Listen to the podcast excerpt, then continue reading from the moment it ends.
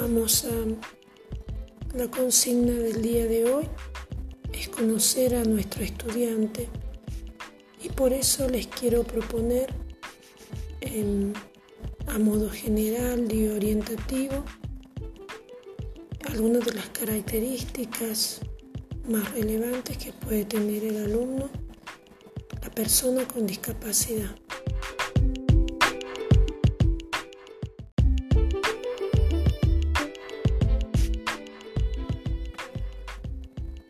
Vamos a la consigna del día de hoy es conocer a nuestro estudiante